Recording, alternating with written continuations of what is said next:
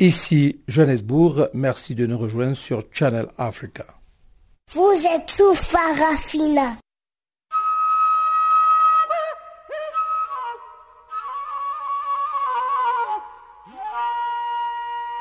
Farafina. Farafina. Terre de soleil. Farafina. Farafina. Un magazine d'infos africaine. Présentation Jacques Kouakou.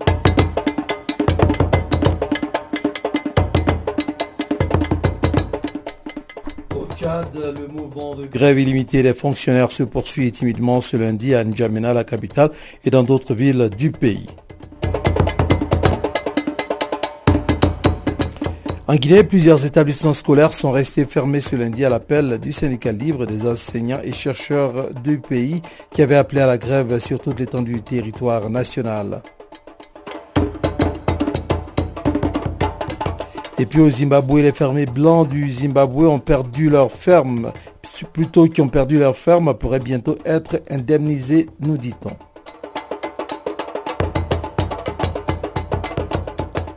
Voici là quelques titres qui vont marquer la page magazine que nous allons feuilleter tout à l'heure pour vous. Sachez simplement que la mise en onde de ce programme est assurée par Rivlino Ibrahim. Je suis Jacques Wakou à ce microphone. Nous allons d'abord commencer par la page magazine avec euh, plutôt par le bulletin euh, d'information avec Guillaume Cabissesso et nous vous rejoindrons tout à l'heure pour la page magazine.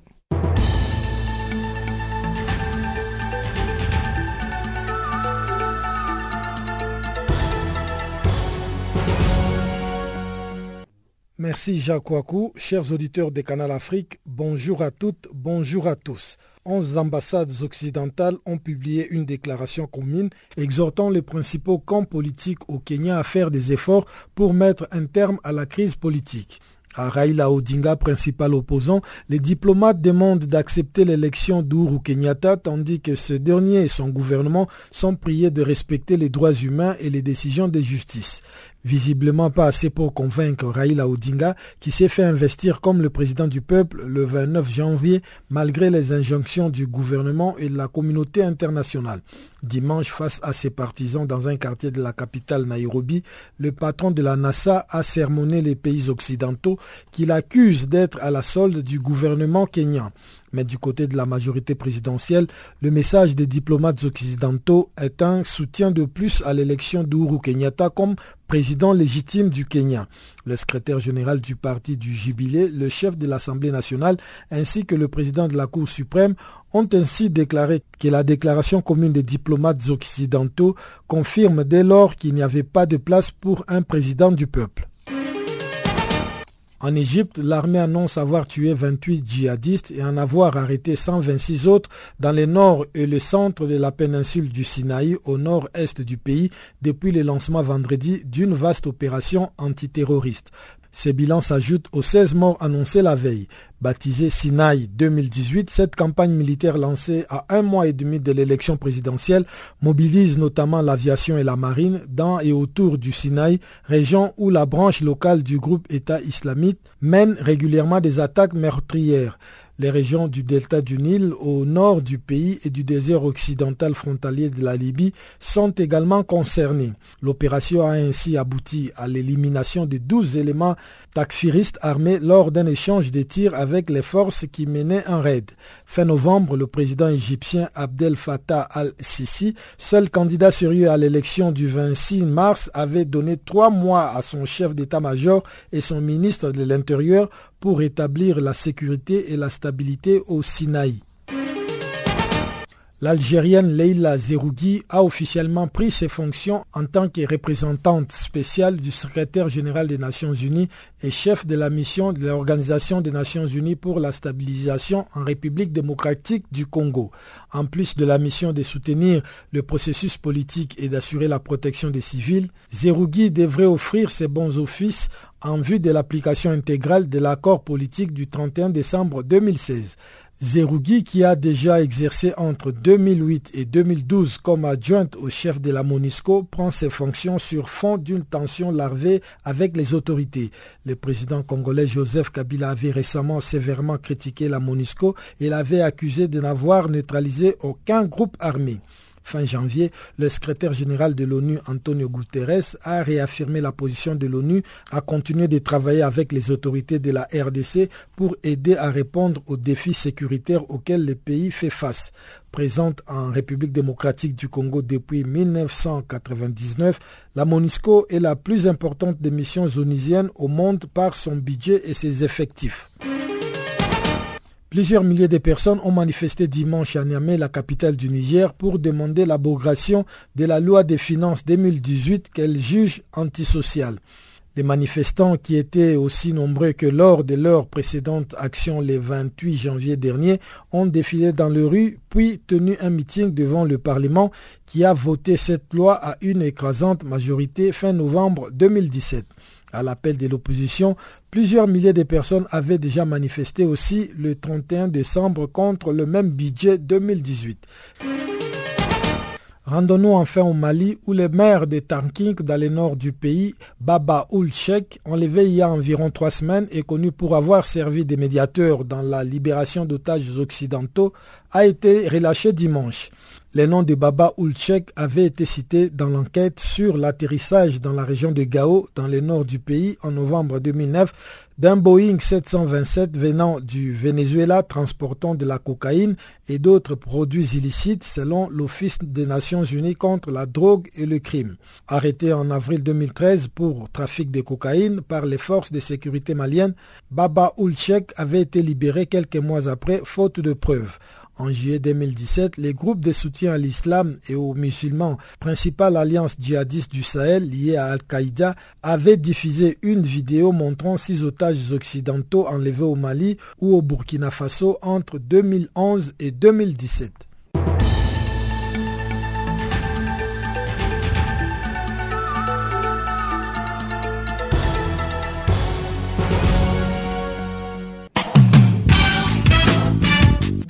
Sur Channel Africa. Farafina, votre programme en français, change d'horaire sur nos différentes plateformes. À partir du 1er novembre 2017, retrouvez-nous de 16h à 17h en temps universel sur DSTV, canal 802 et sur Internet live streaming à l'adresse channelafrica.co.za. En ondes courtes et sur satellite, retrouvez-nous tous les jours à la même heure, de 16h à 17h en temps universel, mais aussi en rediffusion de 23h à minuit. Channel Africa, la perspective africaine.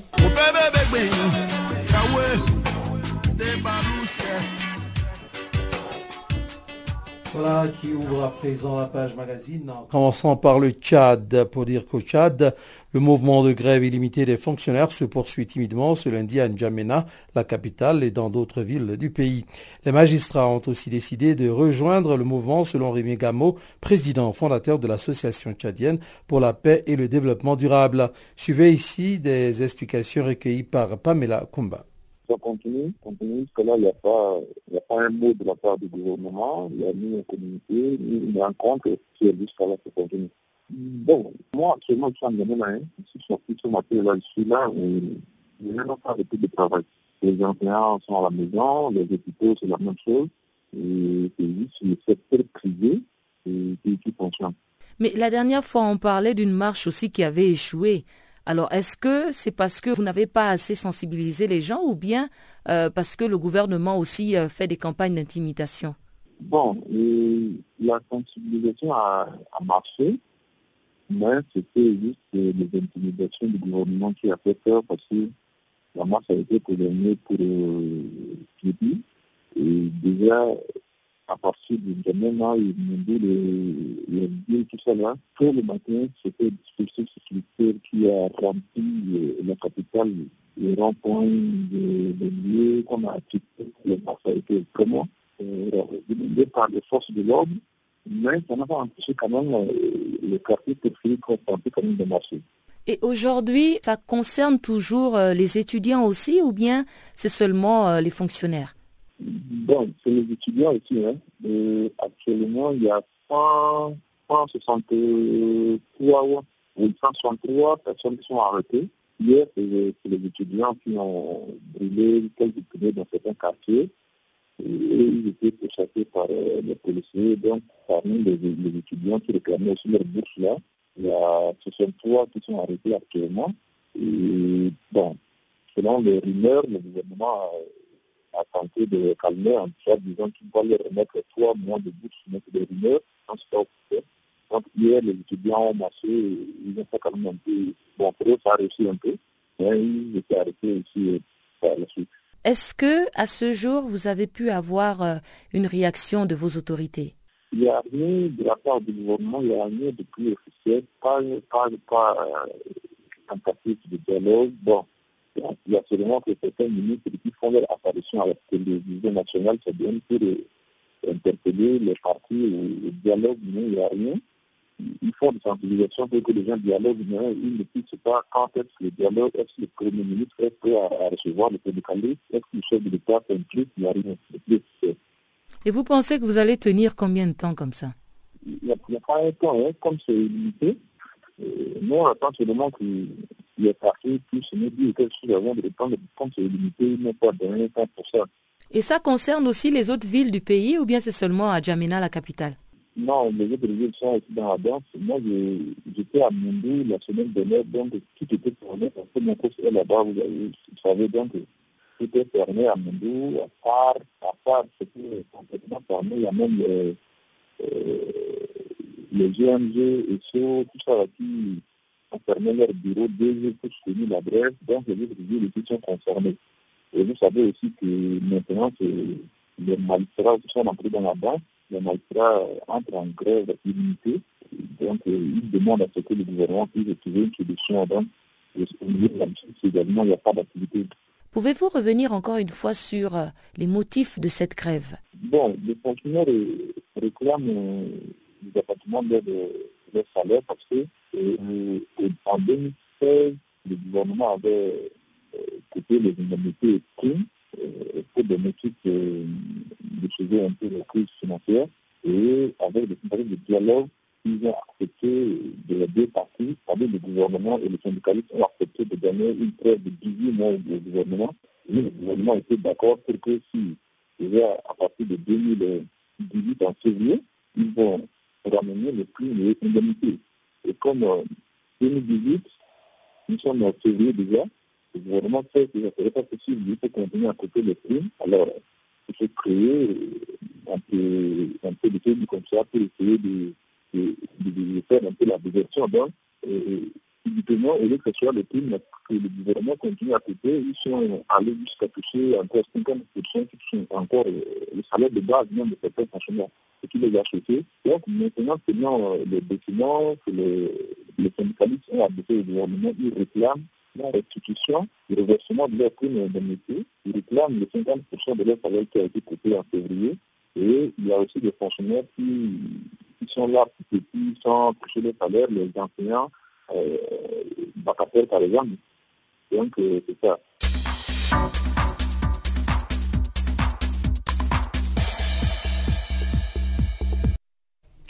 En République démocratique du Congo, l'Église catholique est plus que déterminée à continuer de braver l'interdit du gouvernement. Une autre marche vient d'être annoncée. La nouvelle démonstration prévue le dimanche 25 février a pour objectif de protester contre ce que le comité des catholiques laïcs qualifie de dictature et de régime irrespectueux de la Constitution. Voici la correspondance de Jean-Noël Bamoisé. C'est justement à travers un communiqué publié ce week-end que le comité des catholiques laïcs invite le peuple congolais à poursuivre la marche jusqu'à la victoire finale. Dans ce communiqué, le comité organisateur souligne qu'il n'y a plus moyen de croire à la volonté politique des dirigeants actuels d'assurer une alternance pacifique du pouvoir dans ce pays où des répressions sanglantes caractérisent le refus catégorique de prendre en considération les revendications de toute une nation. Cette annonce d'une nouvelle marche intervient après une messe de requiem organisée vendredi ici à Kinshasa. C'était justement en mémoire des victimes de répression des marches du 31 décembre 2017 et du 21 janvier dernier. L'homélie de la messe de vendredi a été effectivement une opportunité pour l'officiant du jour, l'abbé Ligue, de lever le ton à ces termes. Votre mission, chers frères et sœurs laïcs, est d'apporter la lumière du Christ pour chasser les ténèbres de Satan dans tous les coins et recoins de notre pays.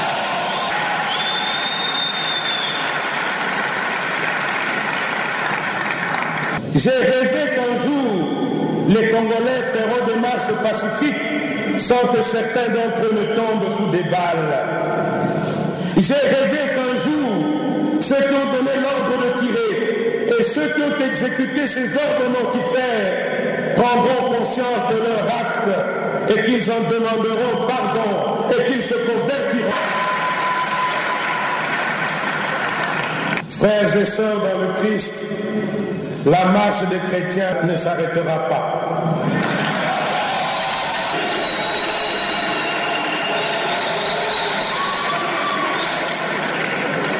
Nous avons le devoir sacré de continuer le bon combat pour l'émergence d'un Congo nouveau. Du côté de la majorité présidentielle, on estime que tous ces gens tués lors des manifestations du 31 décembre et 21 janvier l'ont été tout simplement parce qu'ils n'ont pas été en ordre avec l'État. Ce cadre de la majorité présidentielle se demande pourquoi les victimes de ce marche sont aujourd'hui considérées comme des super morts.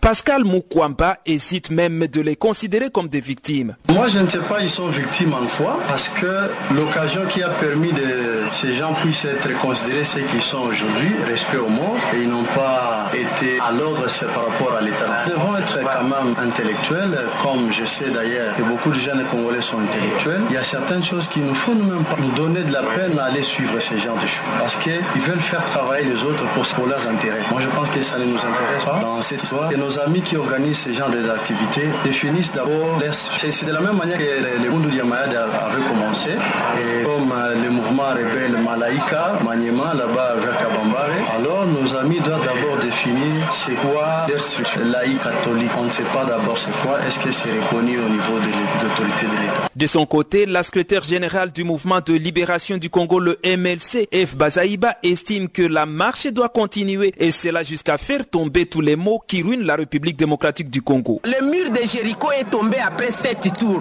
La marche est reconnue par la Bible. Nous en étions au deuxième tour, attendez-vous au cinquième. Non, on n'a pas dit qu'on continue à compter les morts. Qui vous a dit que quand nous marchons ici, nous sommes venus nous suicider? Nous ne sommes pas venus nous suicider. Nous voulons faire tomber la pauvreté. Nous voulons faire tomber l'insalubrité. Nous voulons faire tomber l'injustice. Nous voulons faire tomber la mauvaise Et on doit le faire par comment? Nous ne prenons pas les armes, nous prenons c'est la marche, c'est les chansons, c'est la prière. Chacun, chacune de nous dans sa confession religieuse va le faire selon ses convictions. Mais nous avons un seul Dieu. Les deux premières marches organisées par le comité des catholiques laïcs ont été dispersées par la police nationale au moyen de gaz lacrymogène et de balles réelles selon la mission des Nations Unies ici, laissant au moins 9 morts le 31 décembre 2017 et au moins 6 morts le 21 janvier dernier. Jean-Noël Bamoisé pour Canal Africa Kinshasa. Farafina. Farafina. Terre de soleil. Farafina. Farafina. Un magazine d'infos africaine. En Guinée, plusieurs établissements scolaires sont restés fermés ce lundi à l'appel du Sénégal libre des enseignants et chercheurs de Guinée qui avaient appelé à la grève sur toute l'étendue du territoire national. Le SLECG entend ainsi protester contre le refus du gouvernement à faire face aux propositions des religieux au sortir de la crise soumise aux, autorités par l'intermédiaire des religieux. Le point sur cette grève avec notre concert Fatoumata Dalandaba, jointe à Conakry par Guillaume Kabissoso. Ce lundi 12 février 2018, le SLEG, c'est-à-dire le syndicat libre des enseignants-chercheurs, version Aboubakar Soumas, a appelé à une grève générale et illimitée dans tous les établissements scolaires du pays. Euh, ce matin, on a fait le tour de quelques écoles pour constater effectivement si la grève a été suivie ou pas. Par exemple, au collège de Petit Simbaya, qu'on appelle Emmaüs, on voit il y a certains élèves qui sont en classe. Par contre, d'autres, on les a rencontrés dehors, ils n'ont pas fait cours parce que tout simplement, les professeurs n'étaient pas en place. Donc, eux, ils sont rentrés.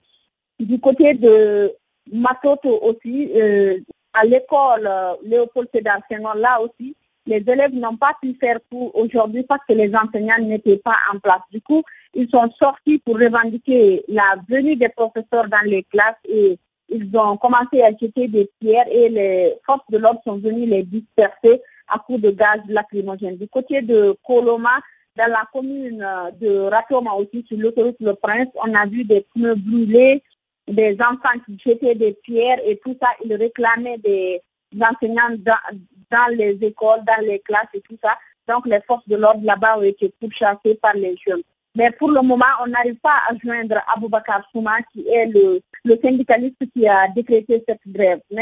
Dans certains établissements scolaires, il y a les élèves qui sont là-bas, mais par contre, euh, dans d'autres écoles, les élèves ne sont pas présents, les enseignants ne sont pas présents. On a appris aussi que même à l'intérieur du pays, du côté de l'AD, euh, que la grève a été totalement suivie parce que plusieurs élèves n'ont pas pu étudier ce matin par faute de professeurs dans les classes. Donc, actuellement, la situation est un peu tendue par endroits. Il y a des manifestations d'élèves, mais qui sont automatiquement dispersées par les forces de l'ordre. Du côté du carrefour de Koza, on ne sait pas si c'est à cause de la tension qui prévaut par rapport aux élections ou bien c'est par cause de représailles, mais on voit des, les forces de l'ordre, les gendarmes qui postés tout au long du carrefour, surtout sur l'autoroute Le Prince, partout par rond-point, il y a des euh, forces de l'ordre, des gendarmes ou bien des policiers qui sont postés euh, sur, au, bord de la route pour attendre un éventuel, une, une, éventuelle manifestation d'élèves ou en tout cas des éventuels échauffourées. Fatouma Dalandaba, d'une façon générale, on peut dire que les mots d'ordre décrétés par euh, Souma, le secrétaire adjoint, général adjoint du bureau exécutif national du syndicat libre des enseignants et des chercheurs de Guinée, a été suivi ces mots d'ordre. Euh, oui, on peut dire que la grève a été suivie, mais comme je vous l'ai dit, par exemple, au collège Petit Simbaya, où moi j'ai été, il y a des élèves qui sont en classe. Par contre, il y a plusieurs autres qui sont dehors. Donc, euh, on peut dire que la grève a été suivie par endroits. Je ne peux pas vous dire que dans toutes les écoles de Conakry que la grève a été suivie parce que je n'ai pas pu être dans toutes les écoles. Mais parmi plusieurs écoles où je suis partie, les élèves n'ont pas étudié parce qu'il n'y avait pas d'enseignants dans les classes. Comme je vous le dis, par exemple, à l'AD, euh, on ne peut pas distinguer si c'est l'appel du FLEG ou bien de la FSE qui dit se désolidariser. Mais en tout cas, de ce côté-là, il n'y a pas eu cours aujourd'hui. Du côté de Conakry aussi, dans plusieurs établissements scolaires, il n'y a pas eu cours. Quelles sont les raisons qui ont poussé finalement Aboubakar Souma à rompre cette pause qui a été imposée par son syndicat pour attendre l'aboutissement des négociations entre le gouvernement et son syndicat? Au fait, Aboubakar Souma accuse le gouvernement de ne rien faire pour soulager leur peine, de ne rien faire pour respecter les accords. Parce que, comme vous le savez, ils avaient suspendu la grève, ils avaient suspendu la grève parce que les religieux avaient demandé à ce que la grève soit suspendue jusqu'à la fin du mois de janvier euh, que le gouvernement allait réagir. Mais le mois de janvier est passé, le gouvernement n'a pas réagi et les enseignants sont restés sur leur faim. Canal Afrique, l'histoire de l'Afrique, www.canalafriqueenunmot.org au Nigeria, des centaines de membres présumés du groupe djihadiste Boko Haram devraient comparaître lundi devant un tribunal installé dans une base militaire du centre du pays. L'objectif du procès est de déterminer s'ils seront condamnés, innocentés ou envoyés dans des centres de réhabilitation. Suivant encore une fois ce compte rendu de Guillaume Cabissoso. Lors de la première audience en octobre 2017, 1669 personnes s'étaient présentées à la barre à Kanji, une ville reculée de l'État du Niger au centre-ouest du pays. Le ministère nigérian de la Justice avait annoncé la libération de 468 suspects. Un total de 45 avaient été condamnés à des peines allant de 2 ans à 15 ans de prison et 28 cas avaient été renvoyés dans d'autres juridictions. Un groupe de 82 d'entre eux avaient plaidé coupables en échange d'un assouplissement des peines, certains étant relâchés après des années déjà passées en détention. Les autres dossiers avaient été envoyés à une nouvelle audience. Les auditions d'octobre n'avaient pas été ouvertes au public, ni aux médias ou à des observateurs, ce qui avait entraîné des critiques de la part des organisations de surveillance des droits de l'homme. Cette fois-ci, le ministère de la Justice nigériane a assuré dimanche soir que certaines organisations non gouvernementales et certains médias pourraient y avoir accès. Aucun détail sur les déroulements du procès n'a été toutefois officiellement communiqué par les autorités et notamment la durée des audiences. En huit ans de conflit, seules 13 personnes ont été jugées et 9 condamnées pour leur lien avec Boko Haram selon des chiffres officiels. Mais des milliers de personnes arrêtées sont détenues depuis des années sans avoir eu accès à un avocat ou sans avoir comparu devant un juge. L'armée nigérienne a par ailleurs été accusée par les organisations de défense des droits de l'homme de nombreuses arrestations arbitraires et d'exécutions sommaires malgré des enquêtes bâclées, voire inexistantes, à l'encontre des suspects de Boko Haram. La transparence du processus soulève également des inquiétudes suite à l'interdiction faite aux médias d'assister aux audiences, même si les gouvernements affirment que les observateurs internationaux seront présents. Les conditions pénitentiaires au Nigeria sont particulièrement terrifiantes avec des prisons surpeuplées et sans aucun accès sanitaire. Beaucoup des suspects ont été torturés, exécutés ou sont décédés des maladies selon des organisations non gouvernementales. Le vice-président nigérien Yemi Osibanjo s'est récemment engagé à décongestionner les prisons au Nigeria. L'insurrection de Boko Haram qui dure depuis 2009 et sa répression par l'armée nigériane ont fait au moins 20 000 morts et 2,6 millions de déplacés et provoqué une terrible crise humanitaire dans le nord-est du pays. Guillaume Kabissoso pour Canal Afrique.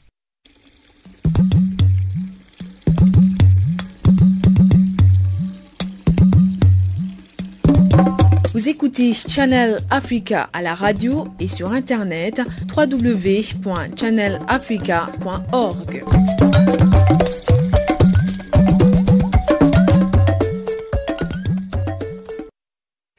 Voilà, le temps est arrivé pour nous de marquer une petite pause musicale et nous allons aller écouter avec vous ensemble Kassab d'un Oula Oulé.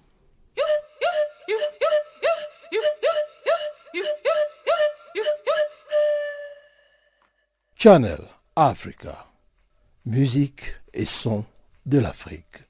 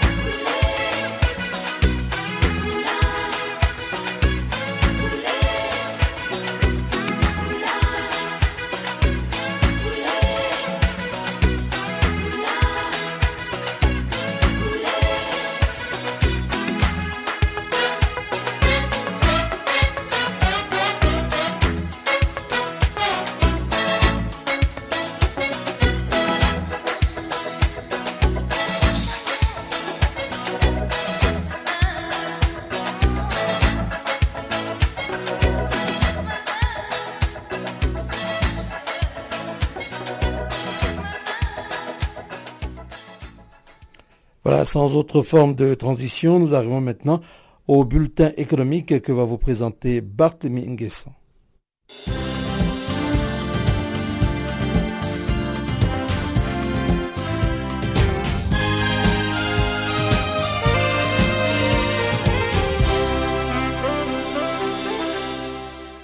Bonjour Jacques, bonjour et bienvenue à tous dans ce bulletin de l'économie.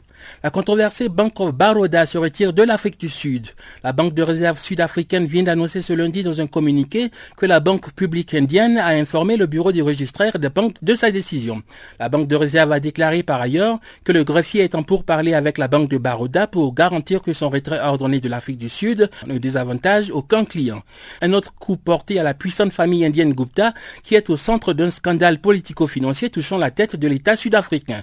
Déjà en janvier cette année, la Banque de Baroda a accepté de remettre les archives bancaires de la famille Gupta aux organisations de la société civile après que la fondation Hélène Suzman eut présenté une requête pour avoir accès aux documents en question. En octobre dernier, la Haute Cour du Nord de Gauteng à Pretoria a ordonné à la banque de maintenir les comptes des entreprises liées au Gupta suite à la décision des quatre grandes banques du pays d'arrêter de faire des affaires avec la controversée famille indienne. L'Afrique du Sud va émettre de nouveaux billets de banque à l'effigie de Nelson Mandela. La Banque centrale sud-africaine a annoncé dans un communiqué dimanche qu'elle allait lancer une nouvelle série de billets de 10, 20, 50, 100 et 200 rands dans le cadre des célébrations liées au centenaire de Nelson Mandela. Une nouvelle pièce de 5 rands sera également émise pour l'occasion, rappelant que le défunt président sud-africain est né le 18 juillet 1918. Les nouveaux billets et la nouvelle pièce seront mis en circulation le 18 juillet 2018. La Banque centrale a précisé que les anciennes et les nouvelles versions de la monnaie locale, le RAND, continueraient de circuler en même temps. Toujours en Afrique du Sud, M. Cyril Ramaphosa a déclaré l'année 2018 comme l'année de la transformation économique du pays. Le vice-président sud-africain s'adressait dimanche à une foule rassemblée au Grand Parade dans la ville du Cap, où le parti au pouvoir, l'ANC, organisait des célébrations pour marquer le centenaire de Nelson Mandela.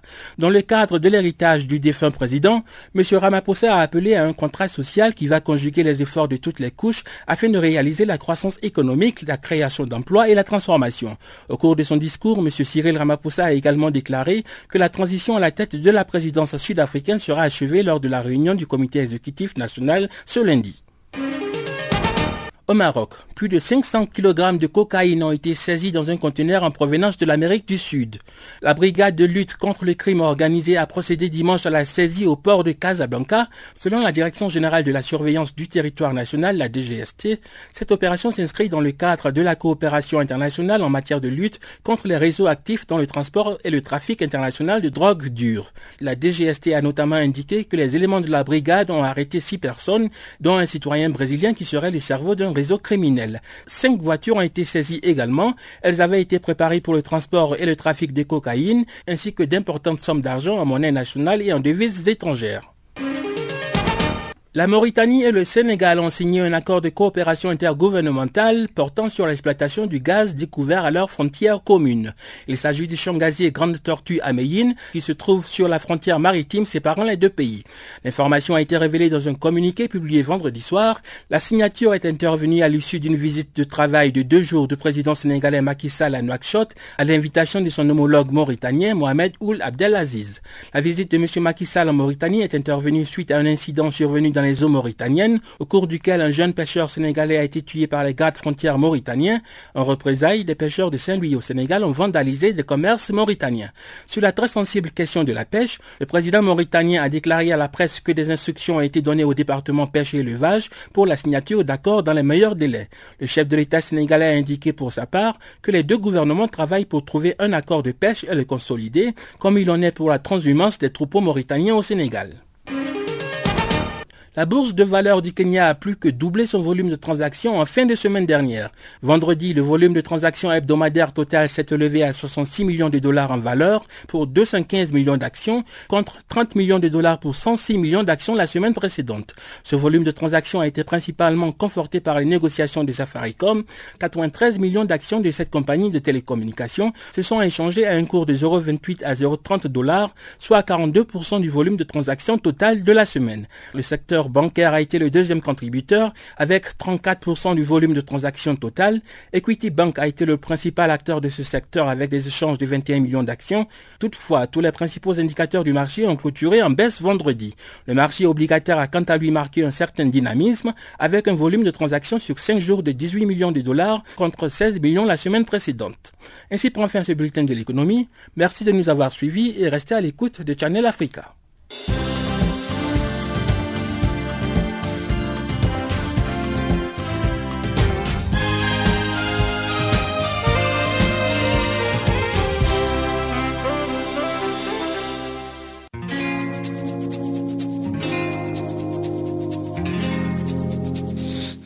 Écoutez Farafina, un programme en français sur Canal Afrique émettant de Johannesburg. Pour vos réactions à nos émissions, écrivez-nous soit à l'adresse électronique suivante farafina.channelafrica en un seul ou envoyez-nous un SMS au numéro qui suit 00 27 833 81 56 59.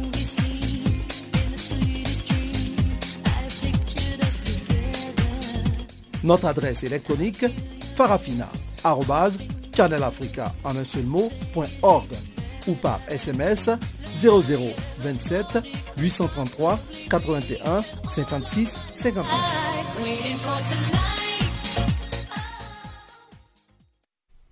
Voilà, si vous venez de nous prendre en marche, eh bien, sachez que vous êtes sur Channel Africa et vous suivez Farafina. Entamons la deuxième partie de ce programme en commençant par le Zimbabwe pour dire que les fermiers blancs du Zimbabwe qui ont perdu leur ferme pourraient bientôt être indemnisés. Le plan de compensation du gouvernement est annoncé quelques jours après que le président Mnangagwa ait annoncé que le Zimbabwe ne restituera pas les terres confisquées aux fermiers blancs.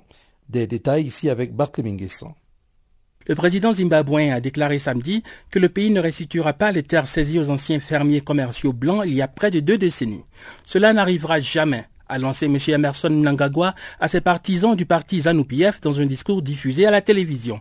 Une déclaration qui intervient deux mois après que le fermier blanc Robert Smart soit entré en possession de ses terres. Il avait été exproprié en juin par le gouvernement de l'ex-président Robert Mugabe. Le Zimbabwe s'est engagé dans un programme controversé de réforme agraire violent en l'an 2000, reprenant des fermes appartenant à des blancs pour y réinstaller des noirs. Près de 690 000 hectares de terres auraient été enlevés de force, notamment du matériel agricole, du bétail et des biens personnels. Le journal Daily News vient de rapporter que le gouvernement zimbabwéen aurait mis en place un comité qui sera le fer de lance du processus de compensation des fermiers blancs dont les fermes ont été saisies. Selon le quotidien, l'administration du président Emerson Nangagwa a nommé le secrétaire permanent du ministère de l'Agriculture et des Terres, Ringson Chitsiko, à la présidence du comité jusqu'en octobre de l'année prochaine. Le rapport indique que la nomination de Chitsiko était perçue comme signalant le début des efforts pour rendre la production agricole encore plus attrayante dans le pays d'Afrique australe. La mise en place du comité pour l'indemnisation fait suite à la demande de certains des fermiers blancs expulsés. Ces derniers ont exigé il y a quelques semaines un paiement de 9 milliards de dollars pour les biens expropriés pendant le programme de redistribution des terres. Le journal Financial Gazette, citant des sources, a déclaré que la demande de compensation avait été déposée devant le président zimbabwéen, qui n'a de cesse de répéter que sa priorité est de relancer l'économie zimbabwéenne en difficulté. Lors du dernier forum économique mondial en Suisse, M. Emerson Nangagwa a tenté de rassurer la communauté internationale. À Davos, il a déclaré que pour son gouvernement, la pensée raciste était dépassée en matière d'agriculture et des propriétés foncières. Pour rappel, M. Mnangagwa a mis fin au pouvoir de Mugabe l'année dernière suite à une intervention militaire. Bien que son gouvernement ait indiqué récemment qu'il émettrait un bail bancaire de 99 ans aux bénéficiaires de la réforme agraire, le président zimbabwéen a déclaré samedi que les propriétaires fonciers devaient être plus productifs. Des critiques de l'ex président Robert Mugabe pointe la controversée réforme agraire comme la cause de l'effondrement de la production agricole du Zimbabwe, considérée à l'époque comme l'ancienne corbeille à pain régionale. Ironiquement, le pays est aujourd'hui réduit au stade de simple importateur de denrées alimentaires. Farafina. Farafina. Terre de soleil. Farafina. Farafina. Un magazine d'infos africaine. L'ex-présidente du Libéria, Hélène Johnson Sirleaf, a remporté le prestigieux prix Mo Ibrahim. Elle recevra 5 millions de dollars étalés sur 10 ans et une allocation annuelle à vie d'un montant de 200 000 dollars. Selon le comité du prix Mo Ibrahim, le prix Nobel de la paix, Hélène Johnson Sirleaf, a fait preuve d'un leadership exceptionnel face à des défis sans précédent au cours de ses deux mandats à la tête du Libéria. Sylvain Fizé Moukadi de la société civile panafricaine salue la présidente bénéficiaire au micro de Pamela Kumba. Euh, cette dame-là, cette présidente-là mérite ce prime euh, parce qu'elle est parmi les présidents rares de l'Afrique. Hein, une présidente-là qui a euh, volontairement connu que non, la démocratie existe. Il faut laisser le pouvoir quand le mandat est déjà à terme. Voilà pourquoi aujourd'hui elle a reçu aussi le prix Nobel de la paix. J'apprécie beaucoup cette dame-là, vous voyez, euh, dans sa façon de travailler, elle a vite compris que non, quand je suis déjà euh, à terme de mon mandat, il faut laisser le pouvoir. C'est la démocratie, a laissé aujourd'hui, elle vient de recevoir le prix Nobel de la paix, euh, une chose très appréciable, elle le mérite. Euh, vraiment, c'est vraiment encourageant. Euh, la dame parmi les présidents elle est la première euh, présidente de démissionner et de, laisser le pouvoir quand ce est déjà à terme.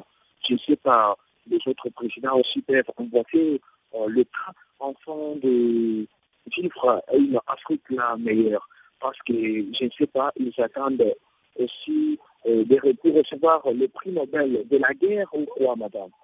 Mais qu'est-ce que vous pensez du fait que pendant ces 12 années de, mandat à la tête euh, du Libéria, Hélène Johnson Sirleaf a été euh, critiquée de ne pas avoir combattu la corruption? Vous voyez, quand vous êtes au pouvoir, ce n'est pas tout le monde qui le sait, mais il y a toujours le côté pour et le côté contre. quoi qu'il travaillait, il y avait aussi là qui aussi sa façon de travailler. Là aussi, il y avait aussi cela qui l'est pas. Euh, ça fait déjà cinq ans que euh, le prix Mo Ibrahim n'est attribué à aucun leader africain. Pensez-vous que dans le cas d'Hélène Johnson Sirleaf, le fait qu'elle soit une femme ait aussi joué en sa faveur? Non, madame, la notion de la femme n'influence pas euh, la réception de ce prix Nobel.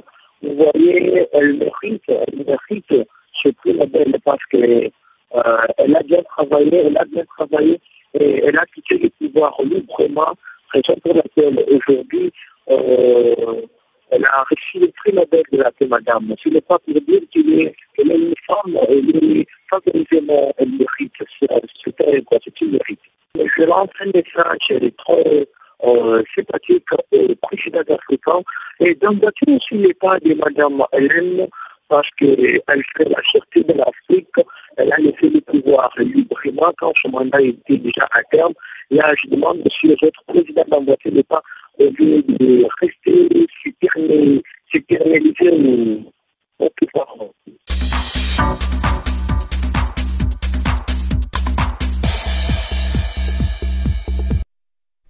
Restons toujours au pour cette fois-ci parler d'Human Rights Watch qui a écrit ce lundi une correspondance à l'actuel président du Libéria, George Weah. L'Organisation internationale de défense des droits humains exhorte le nouveau gouvernement libérien à prendre des mesures afin d'ouvrir une enquête et des poursuites judiciaires équitables sur les crimes graves. Des précisions ici avec Pamela Kumba. Cette requête d'Human Rights Watch concerne les crimes commis au cours des violentes guerres civiles au Libéria. Elise Kepler, conseillère juridique au sein du programme Justice internationale de Human Rights Watch, a écrit que le président George Weah, nouvellement élu, a la possibilité d'accomplir une tâche historique en s'assurant que les victimes libériennes aient enfin la possibilité de voir les auteurs de crimes à leur encontre rendre des comptes de leurs actes. Human Rights Watch a toutefois souligné que le Libéria a fait d'importants progrès vers la stabilité post-conflit, mais personne n'a été jugé pour les crimes odieux commis au cours de cette précédente période. Selon différents rapports d'humanitaires, les deux conflits armés de 1989 à 1996 et de 1999 à 2003 qui ont déchiré le Libéria, d'horribles abus ont été perpétrés contre des civils, des exécutions sommaires et massacres répétés de grande échelle ont été notés, ainsi que des viols généralisés, des mutilations et des actes de torture, sans oublier l'enrôlement forcé massif d'enfants soldats. Ce cycle de violence a brisé la vie de dizaines de milliers de civils. Près de la moitié de la population libérienne avait fui le pays et aujourd'hui les infrastructures sont quasiment inexistantes. Selon Human Rights Watch, une commission vérité et réconciliation a été créée au Libéria en 2006 pour traiter des causes et de l'impact des troubles qui ont secoué le pays entre 1979 et 2003. En décembre 2009, cette commission avait publié son rapport final, mettant en lumière les dysfonctionnements du système judiciaire libérien et appelant à la mise en place d'une juridiction hybride formée de juges libériens et étrangers pour juger des crimes passés. Human Rights Watch, qui soutient cette approche générale, a recommandé la révision de plusieurs éléments de la proposition en vue d'assurer la poursuite des crimes passés conformément aux normes internationales. L'Organisation internationale de défense des droits humains demande donc au président George Weah de prendre plusieurs mesures spécifiques pour commencer à établir les responsabilités de ces atrocités. Dans le cadre de ces efforts, le gouvernement devrait examiner les recommandations de la Commission Vérité et Réconciliation en vue d'établir un tribunal bénéficiant d'une assistance internationale pour poursuivre de manière juste et efficace les crimes internationaux commis au Libéria. Je m'appelle Papa Wimbalem Kuruyaka.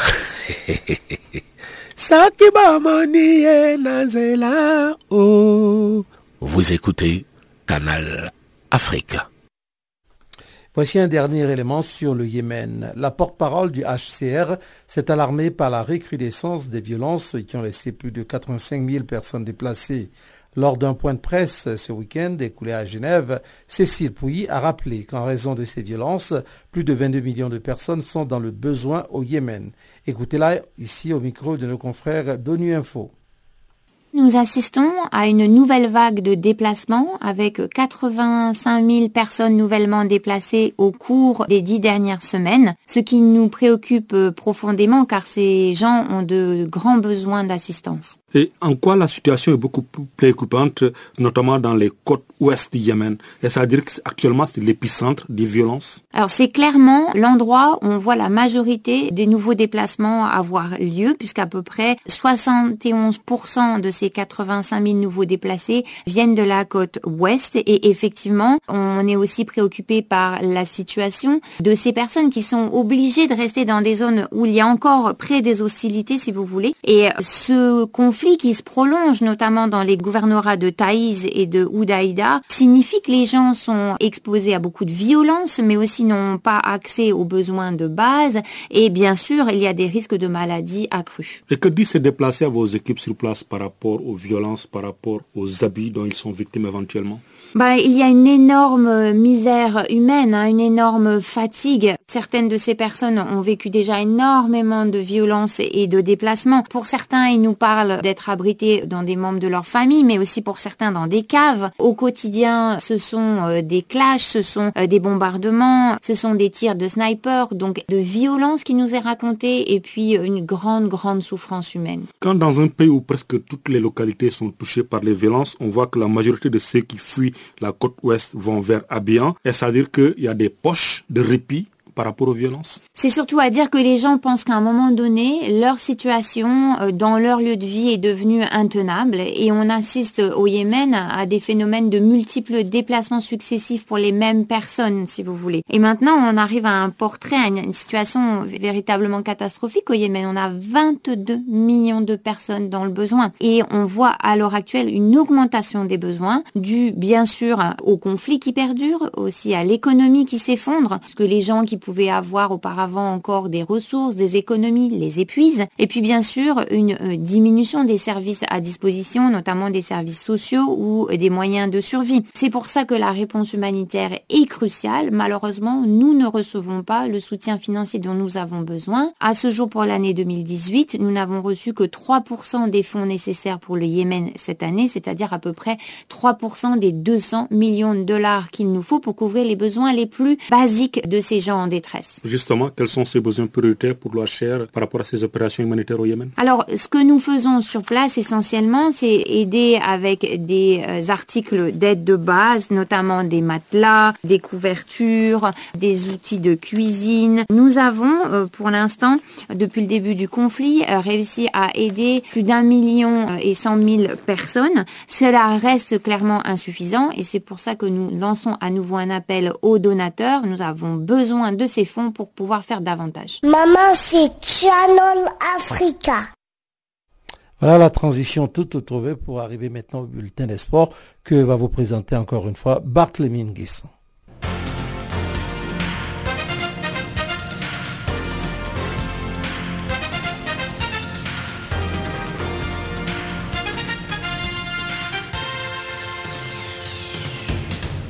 Bonjour et bienvenue à tous. Commençons notre bulletin des sports en ouvrant nos pages football. Les compétitions interclubs de la CAF ont repris leurs droits ce week-end. Le tour préliminaire allé de la Ligue des champions africaine a présenté 15 rencontres à l'affiche. Dimanche, les Algériens de l'entente sportive de Sétif ont étrié à domicile l'Olympique Réal de Bangui par 6 buts à 0, quand le Vita Club s'est défait 4 à 0 des Wanderers. Le premier de à gauche de Luanda a dominé 3 à 0 les Zimbabwéens du Platinum. Le Plateau United du Nigeria s'est imposé également 3-0 devant les Camerounais d'Edding Sport. Les deux matchs ASEC Mimosa à Buff de Borgou et Real Bamako MFM FC se sont soldés par un nul, un but partout. Samedi, les Mauritaniens de l'ASAC Concorde ont réalisé la grande surprise de ce tour préliminaire en accrochant à domicile l'Espérance de Tunis, score final, un but partout. Le AC Léopard du Congo et Bidvest Vest d'Afrique du Sud ont battu 2-0 respectivement Togo Port et Pamplemousse FC. Les matchs retour de cette phase préliminaire de la Ligue des champions africains sont prévues pour les 16 et 17 février prochains. À l'instar de la Ligue des champions africaine, le tour préliminaire allé de la Coupe de la CAF a commencé ce week-end. 12 rencontres étaient au programme ce samedi. Hormis le forfait d'Eloi United FC du Liberia qui devait jouer contre les Maliens du Joliba, la journée a enregistré des chocs, notamment un cinglant 5 à 0 infligé par l'Atlético Petro de Luanda au Masters Security du Malawi. Les Égyptiens du Al Masri ont également étrié 4 à 0 les Green Buffaloes de Zambie. Les Sud-Africains de Cape Town City ont bien entamé leur première partie participation à la Coupe de la CAF, ils ont remporté une courte victoire 1-0 face aux Young Buffaloes de Swaziland. Le Manga Sport du Gabon a concédé une défaite à domicile 1-0 devant l'AS Maniema Union de la RD Congo. Le Costa do Sol du Mozambique et l'Énergie FC du Bénin se sont imposés sur le même score de 1 0, respectivement devant Joaneng Galaxy FC du Botswana et le Afia FC de Guinée. Vendredi, l'AS 11 créateur du Mali a concédé le nul un but partout devant le CR Belouizdad d'Algérie, alors qu'on s'attendait à une autre performance du prolifique meilleur buteur de la Tchad 2018 Ayoub El Khatib, c'est plutôt son coéquipier Béchou qui a égalisé la 65e minute. Le 11 créateur avait ouvert le score par Samaki à la 45e en fin de la première mi-temps. En Afrique du Sud, le premier tour de la Netbank Cup a eu lieu ce week-end. Le dimanche, Kaiser Chiefs a progressé au tour suivant en battant les Golden Arrows 3 buts à 0. Un grand soulagement pour l'entraîneur Steve Campella à la recherche de son premier trophée majeur en trois ans. Plus rien ne va pour Supersport United qui a perdu au tir au but 5-4 devant Bloemfontein Celtic. Le score à la fin du temps réglementaire était de 1 but partout. Samedi, le grand rival de Kaiser Chiefs, les Orlando Pirates, ont également assuré leur qualification en éliminant l'Ajax Cape Town par 2 buts à 0. Ubuntu Cape Town a créé la surprise en sortant pour le Kwane City qui évolue en première ligue. Le club de troisième division s'est imposé par 3 buts à 2. La veille, le vendredi, les champions d'Afrique 2016, les Mamelody Sundowns, ont peiné avant de s'imposer 1 à 0 devant Cape Town All Stars, une autre formation de troisième division. Réformons nos pages football avec des brèves des championnats européens majeurs. En Angleterre, grâce à sa confortable victoire 2-0 sur Southampton dimanche, Liverpool conforte sa troisième place au classement à deux points du deuxième Manchester United qui a concédé le même jour une douloureuse défaite 1-0 face à Newcastle. Tottenham prend la quatrième position grâce à sa victoire 1-0 sur Arsenal le samedi, quand quatre buts de Sergio Aguero ont permis à Manchester City de s'imposer à domicile 5-1 face à Leicester City, le leader incontesté du championnat anglais conforte sa première place avec 16 points d'avance sur son dauphin et rival Manchester United. Et puis en Italie, l'adolescent Yann Caramo a permis à l'Inter Milan dimanche d'enregistrer sa première victoire après deux mois de sécheresse. Face à Bologne, le Français de 19 ans a marqué à la 63e minute de jeu, portant le score à 2-1. Enfin en Espagne, pour la première fois cette saison dans la Liga, le FC Barcelone a été tenu en échec par Getafe sur un nul vierge 0-0 au Nou Camp dimanche soir. Samedi au stade Bernabeu, un triplé de Cristiano Ronaldo a permis au Real Madrid de s'imposer 5-2 face au Real Sociedad. Direction Pyeongchang, en Corée du Sud pour les JO d'hiver 2018. À 17 ans, Redmond Red Gérard a remporté l'épreuve de snowboard slopestyle, devenant le plus jeune américain à être sacré en snowboard. Le patinage artistique par équipe a été remporté par les Canadiens devant les Russes. Les Américains ont fermé le podium comme à Sochi lors des JO d'hiver 2014. Le tableau des médailles est mené par l'Allemagne avec un total de 4 médailles, dont 3 en or et une en bronze. Les Pays-Bas sont deuxièmes avec 5 médailles, quand les États-Unis d'Amérique prennent la troisième place avec quatre médailles.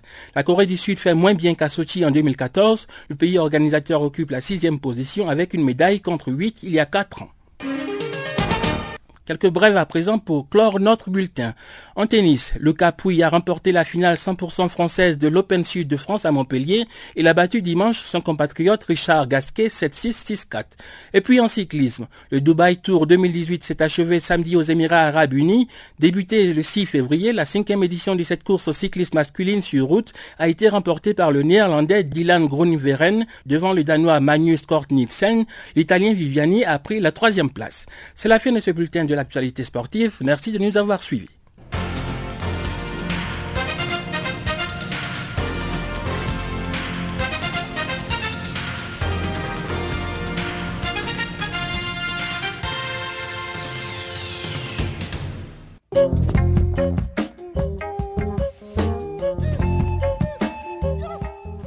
Farafina pour aujourd'hui c'est terminé. Eh bien, Adrienne Kenny est venue reprendre la place d'Ibrahim Rivellino pour conclure ce programme, euh, pour conduire ce programme à la fin. Nous vous disons tout simplement merci d'être resté avec nous jusqu'à cette heure. On va se retrouver demain à la même heure pour faire la même chose. Farafina pour vous parler de l'Afrique et du reste du monde. En tout cas, comment tout marche. On va tirer l'actualité sur ce continent que nous aimons tant. D'ici là, portez-vous bien et à très bientôt. Au revoir. Yeah.